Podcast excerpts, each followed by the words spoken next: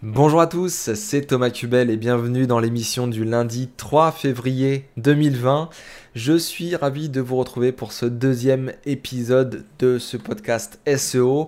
Vous avez été euh, nombreux et nombreuses à partager le premier épisode et je voulais déjà avant de commencer cette émission euh, vous remercier pour cet accueil. Vous avez euh, partagé, vous m'avez envoyé vos feedbacks, vous avez envoyé aussi des questions pour que je puisse les traiter durant cette émission d'aujourd'hui et l'émission même de la semaine prochaine vu la quantité. Donc vraiment un grand merci, continuez euh, de me faire euh, vos feedbacks, de partager, de me dire ce que vous en pensez. Ça va me permettre euh, eh d'avoir plus de monde et de répondre à un maximum de besoins et en même temps de faire évoluer convenablement ce podcast pour que bah, ça soit clair, que ce soit le plus efficace, productif, qualitatif possible pour votre veille, pour savoir ce qui se passe dans le monde du SEO et du marketing digital. Alors, on commence aujourd'hui eh euh, l'émission euh, du 3 février qui va traiter donc de la semaine dernière, hein, du 27 à aujourd'hui. Euh, très clairement, aujourd'hui, on a pas mal d'actualités à traiter qui sont parues sur plusieurs blogs et sur plusieurs sites d'information. On a aussi quelques événements et quelques articles qui sont un petit peu hors du SEO, mais qui sont pour moi assez importants. Ensuite, on ira voir la rubrique météo des SERP et on finira sur les trois questions des auditeurs euh, qui m'ont été posées euh, au courant de la semaine dernière avant de vous indiquer eh bien, où retrouver ce podcast parce que euh, j'ai enfin la diffusion qui a commencé et je vous en dis plus donc du coup à la fin de cette émission. Alors, on commence avec la rubrique actualité. on commence avec un article d'Arobasnet, l'impact de la mise à jour des features snippets sur le trafic Google. Euh, c'est sorti donc en milieu de semaine dernière. Euh, vous savez, on avait parlé la semaine dernière de la fameuse position 0, les feature snippets. Euh, lorsque vous aviez eh bien, cette position 0 avec donc un petit extrait, éventuellement une image et un lien, dans cette petite box qui se trouve tout en haut de la page de résultats Google, je vous avais dit qu'auparavant nous avions un deuxième lien qui se trouvait dans les résultats organiques et que Google avait donc modifié le 22 janvier dernier l'apparence de ces résultats pour n'avoir plus qu'un lien qui se retrouve au niveau de la position 0. Euh, une boîte, SEO Clarity, euh, a étudié euh, les changements de trafic suite à cette mise à jour parue donc le 22 janvier dernier. et cette boîte nous dit dans son étude qu'il n'y a pas forcément plus d'impact que cela. Alors, je ne suis pas forcément très d'accord avec euh, cette étude. Euh, disons que, bon, déjà, elle est jeune, euh, on n'a pas assez de recul. bon, c'est traité que dans un domaine et selon quelques petits critères. Et moi, je pense pas voilà, que c'est suffisant déjà pour avoir des retours intéressants et, fiables. maintenant, voilà, elle a la mérite, on va dire, d'exister. Elle a été faite assez rapidement. Ça permet déjà d'avoir un, premier son de cloche. Maintenant, prudence prudence. Euh, moi, je pense euh, très clairement que en fonction de la requête, en fonction du domaine, en fonction de où vous êtes positionné euh, au niveau des résultats organiques, vraiment, la suppression d'un deuxième résultat, ça peut quand même avoir eh ben, un impact sur votre trafic. Donc, faites attention, encore une fois, prudence, allez voir votre, votre solution analytique, allez voir un petit peu peut-être les estimations des outils qui peuvent être disponibles sur le marché, et euh, voyez si cela a changé quelque chose. Maintenant, voilà, je pense qu'il faut attendre encore un peu de temps. Je pense qu'il faut les retours des uns et des autres. J'ai déjà vu, euh, notamment avec euh, un tweet de Fabien R34, que parfois ça pouvait avoir quand même une incidence. Donc, on va attendre calmement et puis on verra si vraiment ça vaut le coup d'avoir tantôt la position 0 ou tantôt de devoir la supprimer pour avoir notre lien bleu seulement, on va dire, euh, dans le top 3, par exemple. On continue avec euh, une actualité parue chez Mathieu Chartier, internet formation.fr. sur son blog, Mathieu, le 29 janvier, il nous indique que la nouvelle mouture de l'outil de suppression d'URL et de gestion du Safe Search est apparu eh bien, dans la nouvelle Search Console. On a euh, ces outils depuis très longtemps maintenant. Euh, c'était disponible dans l'ancienne Search Console et même à l'époque, je crois, de Google Webmaster Tool, comme on l'appelait avant. Euh, pas grand chose a changé, hein, très clairement. Vous pouvez toujours supprimer des URL au cas par cas ou même des dossiers. La seule chose qui change par rapport aux, suppressions temporaires, c'est que au lieu que ça supprime temporairement pendant 90 jours, eh bien la durée a été rallongée. Maintenant, c'est 6 mois.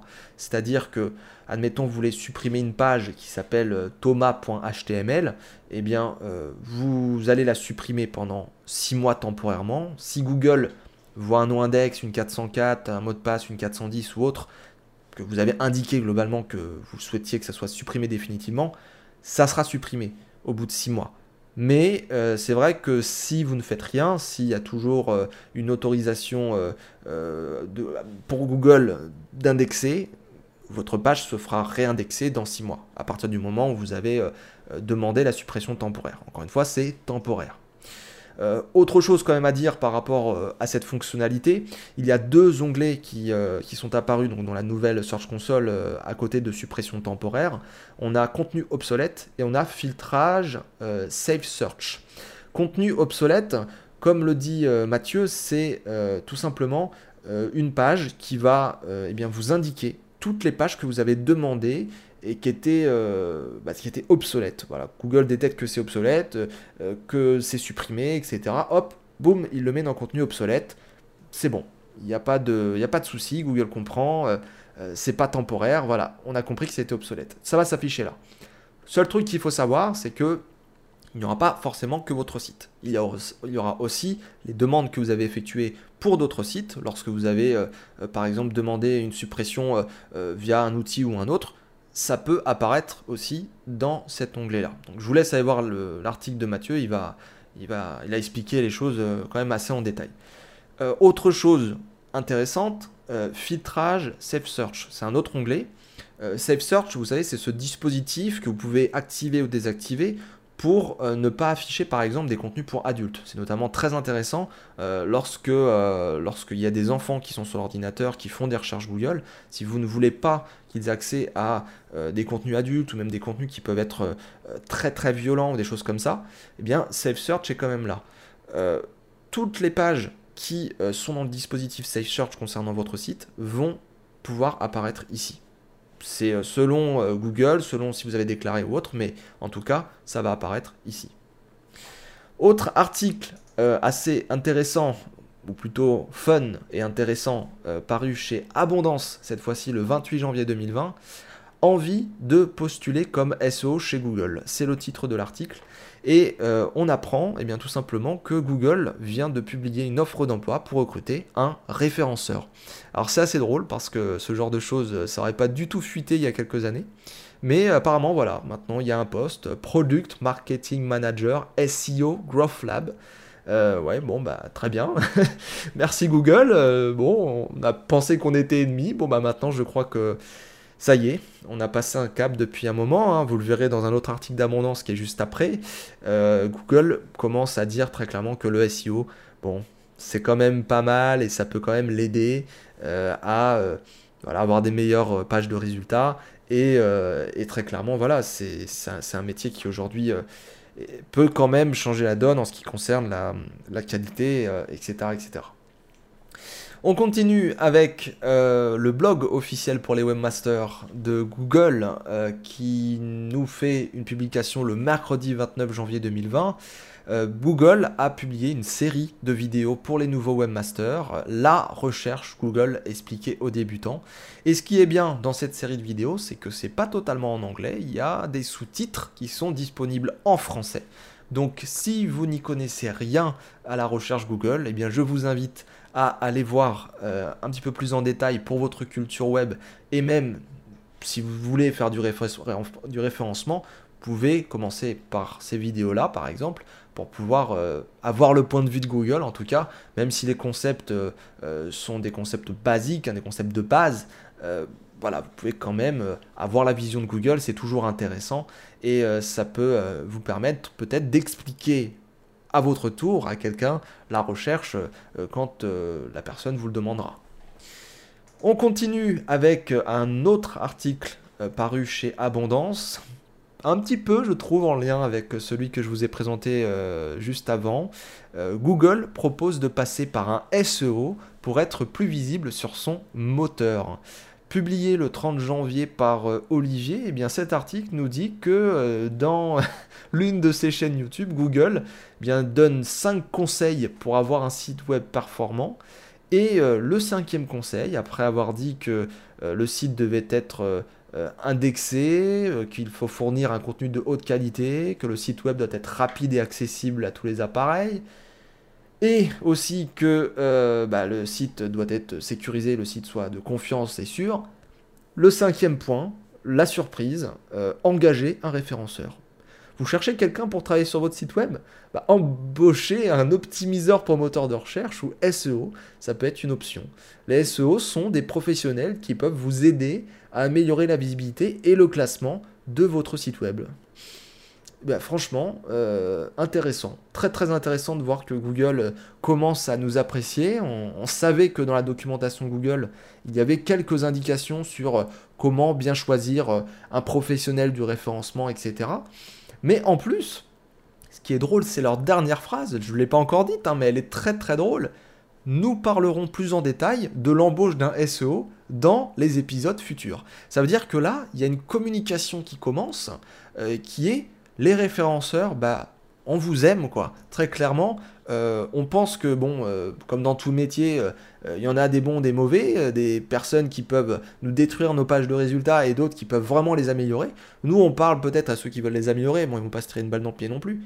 Mais c'est quand même un cap, quoi. Même titre que l'autre article, c'est quand même un cap que Google commence à parler du référencement et disent, bah, très clairement, euh, on peut mettre notre pierre à, un édifice, un, site web, quoi.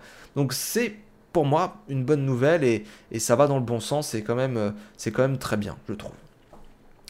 En parlant de référencement et de référenceurs, euh, nous avons une autre actualité parue encore chez Abondance, mais elle est vraiment très intéressante celle-là. J'avais fait un article sur, mon blog qui parler un petit peu voilà du, qui, est -ce le, qui est le meilleur référenceur de France. Bon, c'était un peu une blague, mais j'avais parlé des qualités d'un bon référenceur. Et euh, Olivier Andrieux, le 31 janvier, nous sort une infographie euh, des 10 qualités d'un bon SEO.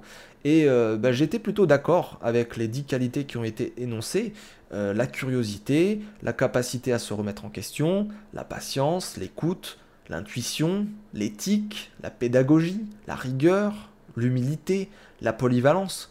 Toutes ces choses-là, c'est vrai que euh, ça se retrouve dans beaucoup de référenceurs et je pense que c'est vraiment, euh, très intéressant quand même d'avoir cette piqûre de rappel. C'est une, une belle infographie pour moi qu'il faut partager parce que euh, bah, ça, permet tout simplement de, dire un petit peu comment on est.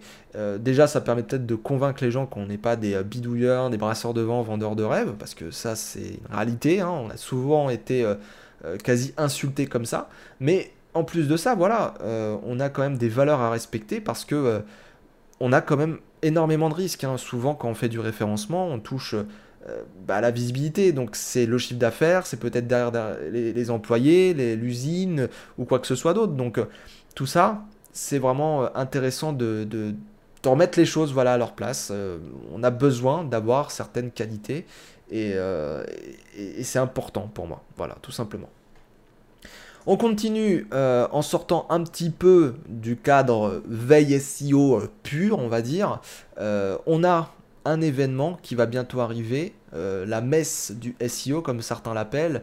Le SEO Campus revient le 26 et 27 mars 2020. Vous pouvez aller réserver eh bien, votre billet sur paris.seocampus.org.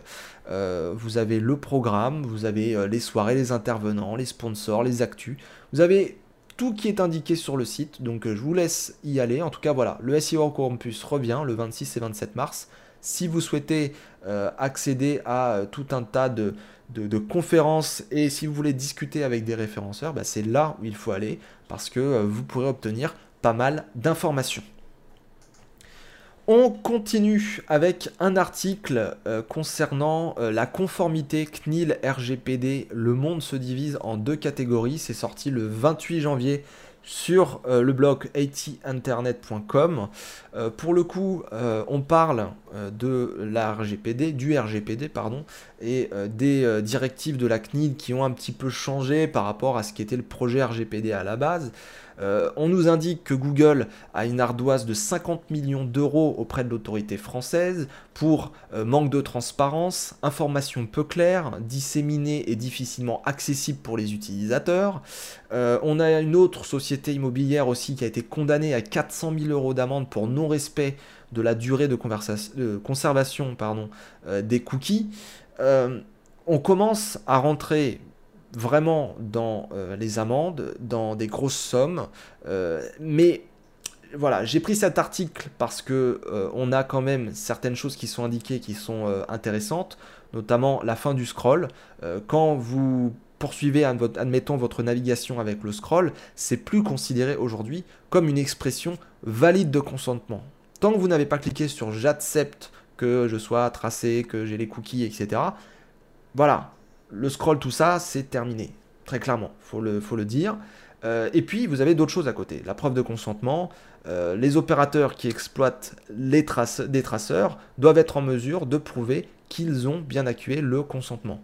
Pareil, troisième point, plus de renvoi vers les paramètres des navigateurs. Ça ne sera plus une méthode de gestion du consentement. L'aspect du bandeau cookie et les modalités de recueil seront clairement définis dans la recommandation à venir. On a un projet, une, euh, plein de choses qui sont en train d'être réalisées par la CNIL. Il y en a certaines qui ont été euh, publiées. Je vous invite à aller sur le site de la CNIL. Je vous invite à vous rapprocher aussi d'un expert en RGPD, etc., etc. Parce que déjà, bon, moi, je ne suis pas, euh, suis pas expert là-dedans, mais surtout parce qu'aujourd'hui, on commence à avoir quand même des condamnations. Et faut le dire, c'est là mon avis, c'est un peu le bordel à comprendre ce qu'il faut faire. Euh, on a une communication qui était euh, très particulière, je dirais presque à deux vitesses à des moments. Aujourd'hui, euh, s'informer sur le RGPD, ça nécessite quand même de passer beaucoup de temps sur le site de la CNIL et sur d'autres sites, de faire appel à un professionnel qui va eh bien, étudier toutes les applications que vous avez sur votre site, qui va étudier comment vous récoltez les choses, et quitte à avoir presque à terme un DPO, quelqu'un qui vraiment se charge euh, des données utilisateurs, euh, de la gestion de cookies, du consentement, etc., etc. Donc faites attention vraiment à ce truc RGPD, ça serait dommage d'avoir une amende euh, parce que on n'a pas mis le bon, le bon panneau ou parce que tout n'est pas correctement configuré.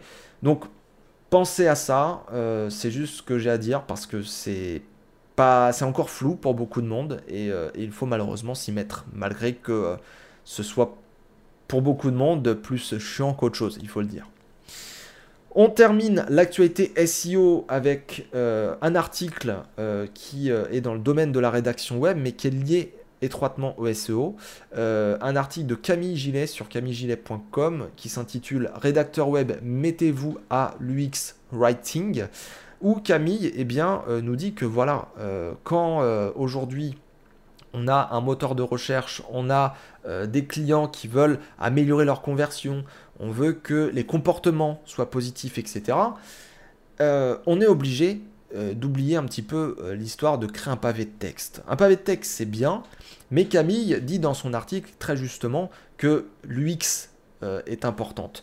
ça doit vraiment être fluide quand on lit. On doit avoir une pensée euh, quand on arrive sur la page, on doit lire le premier texte, et puis au fil euh, de la lecture, eh bien, on doit pouvoir déduire les contenus qu'on souhaite et euh, écrire en fonction de cette pensée générale. Donc, c'est vraiment important de savoir comment disposer les blocs de contenu, comment on doit écrire, comment on doit amener les choses. Et Camille, qui est storyteller quand même, donc elle sait faire des histoires, elle sait euh, avoir un commencement, une fin et mettre tout plein de trucs entre les deux. Euh, je pense que c'est une des meilleures personnes pour pouvoir parler de ça aujourd'hui. Et très clairement, son article est très intéressant. Et pour toutes celles et ceux euh, qui font de la rédaction, je vous invite vraiment à aller voir son article parce que ça a un impact en SEO. On le sait très bien aujourd'hui, des algorithmes de type learning to rank bien, récupère beaucoup de feedback. Si vos comportements sont positifs sur le site, hormis la vitesse du site, toutes ces choses-là, je parle aussi de lire, de à une information, tout ça. Si vos comportements sont positifs, vous avez plus de chances de remonter à terme. Et si vos comportements sont négatifs et qu'on ne peut rien faire entre guillemets avec vos pages, avec votre site, etc., eh bien, vous allez tomber. Donc faites attention à ça et commencez peut-être à penser à ce qu'appelle Camille l'UX Writing. Voilà pour euh, la rubrique actualité SEO. Vous voyez qu'on avait euh, pas mal de choses à traiter et encore, hein, j'ai vu passer euh, pas mal d'articles, mais je peux malheureusement pas tout traiter. On passe donc à la rubrique météo des SERP. On n'a pas eu beaucoup de fluctuations la semaine dernière. On a quelques indicateurs euh, qui euh, eh bien, nous disent qu'autour du 30 janvier, il y a eu possiblement euh, voilà, une petite hausse, un petit changement. on a eu pas mal de changements d'apparence, on a des tests qui sont effectués par Google. là, je vois au niveau des thématiques, notamment chez SEMrush Sensor, qu'il n'y a pas forcément d'impact sur les catégories. Donc, on va se dire que ça a été une semaine plutôt calme et en espérant eh bien, que pour le moment, voilà, il n'y a pas eu trop de problèmes chez les uns et chez les autres. Alors, on va finir donc ce podcast avec euh, la rubrique questions-réponses. Contrairement à la semaine euh, passée, eh bien cette fois-ci j'ai plusieurs questions, je n'ai pas juste un sujet du jour. Et pour faire le lien avec euh, la grande question de la semaine dernière, qui était comment démarrer en référencement, comment éventuellement devenir même référenceur à terme, eh bien j'ai une question qui est arrivée de chez Sandrine, qui me dit voilà, peut-on devenir référenceur par les bouquins? Euh, je discutais avec Sandrine euh, par rapport à l'épisode de la semaine dernière et elle me disait très justement que j'avais parlé des bouquins, des formations, tout ça. Mais est-ce que vraiment on peut devenir référenceur par les bouquins? La réponse est c'est définitif et clairement non. Vous ne pouvez pas devenir référenceur en lisant tous les bouquins de référencement du monde qu'il soit en anglais, qu'il soit en italien, qu'il soit en chinois ou qu'il soit en français, vous ne pourrez pas devenir référenceur par les bouquins. Euh, les bouquins vous donnent de la théorie. Les bouquins euh, sont là pour vous aider à comprendre certaines notions, à comprendre le fonctionnement, mais c'est que de la théorie. Le référencement, il faut pratiquer. Faites votre premier site. Essayez d'aider des copains. Même si c'est bénévole, que vous n'êtes pas payé, tout ça. Vous croyez que j'ai fait quoi? Vous croyez qu'on a fait tous quoi réellement pour, pour, euh, pour devenir référenceur? Moi, j'ai commencé mes sites en 2004. Le référencement sous la forme d'un métier, j'ai commencé à vraiment m'y intéresser en 2011. Et en 2011, je travaillais sur des sites qui faisaient 40 000, 50 000 visiteurs par jour. C'était des sites de, de jeux vidéo, c'était à mes potes. Et très clairement, euh, voilà, je, eux, ils faisaient leur site et ils gagnaient pas d'argent, et moi non plus. On était là juste pour nous amuser. Euh, les seules choses qu'on faisait, euh, après quelques années, quoi, c'était des, partenariats où je les aidais moyennant, voilà, un peu, un petit, un petit devis, une petite facture. Mais voilà, j'ai travaillé énormément bénévolement pour euh, des associations, pour des potes, pour mes propres sites, etc.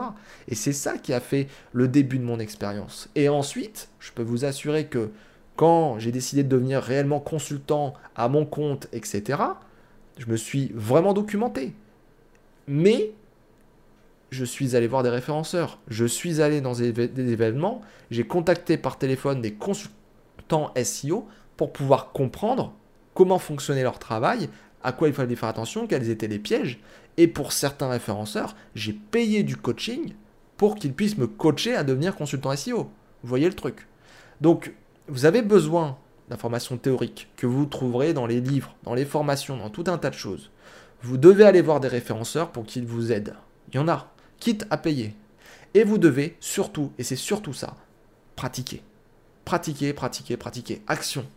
Parce que après, vous allez apprendre de vos erreurs, vous allez comprendre comment fonctionne le moteur et vous pourrez déduire pour telle ou telle situation qu'est-ce qu'il faut faire. Et il faut toujours fonctionner euh, un peu de manière procédurale. Il faut prendre le temps. C'est pas parce qu'on vous dit respecter 36 000 critères qu'il faut faire les 36 000 critères en une semaine. Ça marchera pas. Vous allez tout faire d'un coup, vous n'allez pas savoir quel critère a eu un impact ou pas. Donc allez-y tranquillement, Premier critère, je change, c'est un impact, qu'est-ce que ça fait si je fais ceci, si je fais cela, etc. etc. Donc Peut-on devenir référenceur par les bouquins? Non. voilà. Euh, on continue avec une autre question qui m'a été posée cette fois-ci, bien justement par Madame Camille Gillet, euh, qui était euh, très, intéressante parce que bah, Camille a souvent cette question de la part des rédacteurs et des rédactrices, et bah, c'est toujours elle qui répond, mais c'est peut-être à un référenceur de répondre. En tant que SEO, qu'est-ce que tu attends d'un rédacteur ou d'une rédactrice web niveau connaissances et compétences? On va remettre tout de suite les choses au clair. Les points sur les i, les barres sur les t. Votre métier, l'intitulé, c'est rédacteur web. Et dans rédacteur web, il n'y a pas écrit référenceur. Quand je vois des audits SEO, des audits sémantiques, je mets les gros guillemets, hein, parce que sémantique c'est un, mot euh, surutilisé aujourd'hui, euh, que je vois des gens qui font des stratégies de mots-clés, etc., et qui ne sont pas référenceurs et qui sont rédacteurs à la base, euh, je me dis, mais c'est pas votre métier, quoi. Pourquoi vous faites ça? Pourquoi vous vous embêtez même à, apprendre à essayer de faire ça, quoi? Vraiment, aujourd'hui, euh, nous, les référenceurs, on est là à essayer de trouver des clients, et quand on a un client, on discute avec lui, on fait un état des lieux, un audit, technique, contenu, popularité, concurrence, etc., on relève les points négatifs, les points positifs, on étudie l'entreprise, ensuite on fait un plan d'action, qu'est-ce qui coûte le moins cher, qu'est-ce qui fait évoluer le plus, on fait la stratégie éditoriale, on corrige les points techniques, l'outil de travail finalement, et au moment où on vous fait une commande, normalement vous êtes censé avoir euh, bah, les mots-clés, euh, une, arborescence qui est déjà réalisée.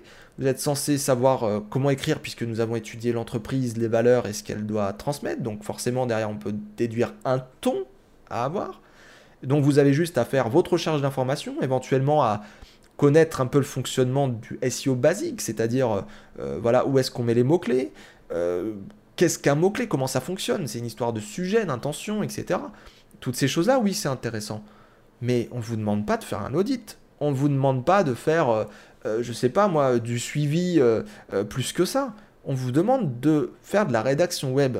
C'est rédigé pour le web. Donc c'est, on vous donne une maquette, on vous donne un sujet, un mot-clé à traiter, et derrière, bah, en fonction de notre briefing, notre ton, notre entreprise, notre marque, etc., eh bien, vous faites votre boulot de contenu. Enfin, je, ne vois pas où est le problème. Je vois pas pourquoi vous posez des questions euh, de euh, est-ce que je dois faire des audits sémantiques et en proposer à mes clients? C'est pas votre métier. Et si quelqu'un vous dit vous pouvez pas me faire un audit sémantique, bah soit vous devenez référenceur euh, ou quelqu'un spécialiste de la sémantique, ou soit vous dites à la personne en face bah écoutez c'est pas mon métier, allez voir un référenceur. Enfin, c'est, pour moi, ça me paraît logique. Maintenant, c'est vrai que de ce que me disait Camille dans une discussion, effectivement, c'est pas logique pour tout le monde. À voir. Si vous voulez devenir référenceur, que vous pensez que rédacteur, c'est être référenceur, bah ouais, c'est vous qui voyez, hein, mais c'est pas. Pour moi, SEO, il y a plus de choses quoi. Quand vous commencez à marquer je fais des prestats SEO sur votre site, euh, il faut passer aussi sur la technique, euh, sur l'aspect popularité. Euh, et je peux vous dire que moi-même, hein, je suis référenceur depuis maintenant plusieurs années je traite pas tout. Je fais pas la rédaction pour le coup. Euh, je fais pas non plus euh, tout le netlinking opérationnel. Je fais une partie du netlinking, la stratégie netlinking, des choses comme ça. Mais il y a une grosse partie que je sous-traite à des gens parce que bah, j'ai pas le temps d'être sur toutes les, tous les axes du référencement. Enfin, je peux pas être euh, expert en data science, derrière développer des applications en Python, en PHP, tout ça, faire du développement, euh, derrière euh, faire toute la partie stratégique, consulting du SEO, l'accompagnement, le suivi, faire les rapports. Enfin, si je fais tout, j'ai qu'un client par, par, par année, quoi. Je, dois tout gérer, je, je cours partout. Donc, bon, il faut vraiment prendre du recul par rapport à tout ça. Vous êtes rédacteur, votre métier, c'est rédiger pour le web, avant tout. Après, si vous voulez vous intéresser, vous avez euh, un esprit ouvert, entre guillemets, vous voulez aller voir telle ou telle information, savoir comment ça fonctionne, etc., pas de problème. Mais vendez pas quelque chose que vous ne savez pas faire. C'est simplement ce que je vous demande. Ensuite, euh, est-ce que euh, une rédac ou un rédacteur doit avoir des connaissances HTML etc. C'est un peu la suite de la question. C'était une longue question. Euh, bah dans le même genre, hein, vous n'êtes pas développeur. Il faut connaître évidemment euh, peut-être euh, les balises que vous allez utiliser en rédaction, bah, les, headings par exemple, H1 jusqu'à H6, vous devez connaître la balise title, les balises méta, description et trucs basiques. Vous devez savoir faire des liens avec l'encre A. vous devez aussi savoir peut-être utiliser parfois les, les bullet points, là, les systèmes de liste ou même les tableaux ou des choses comme ça. Maintenant, de là à être euh, la personne qui va créer des sites euh, full HTML ou même des applications, même PHP ou autre, on pourrait imaginer. Non, ça c'est pas encore une fois votre métier. Référenceur d'un côté, développeur de l'autre, et vous c'est rédacteur. Ok?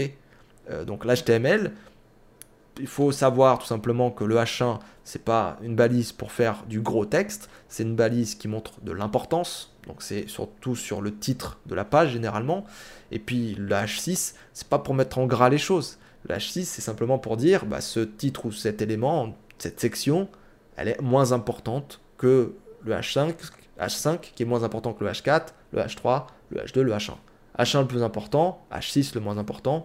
Il faut faire une structure.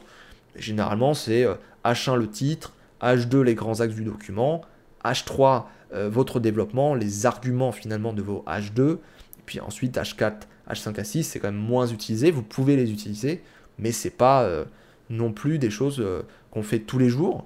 Et puis title, meta description, c'est simplement pour pouvoir répondre aux, directives SEO, mais globalement, si c'est juste même du texte, admettons vous écririez un, un livre, vous n'avez pas besoin de savoir ça. C'est vraiment en fonction de, ce que vous demande le référenceur.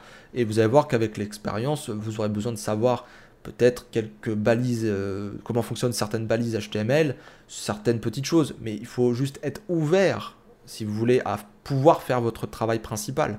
Mais il ne faut pas faire le travail des autres. C'est surtout ça.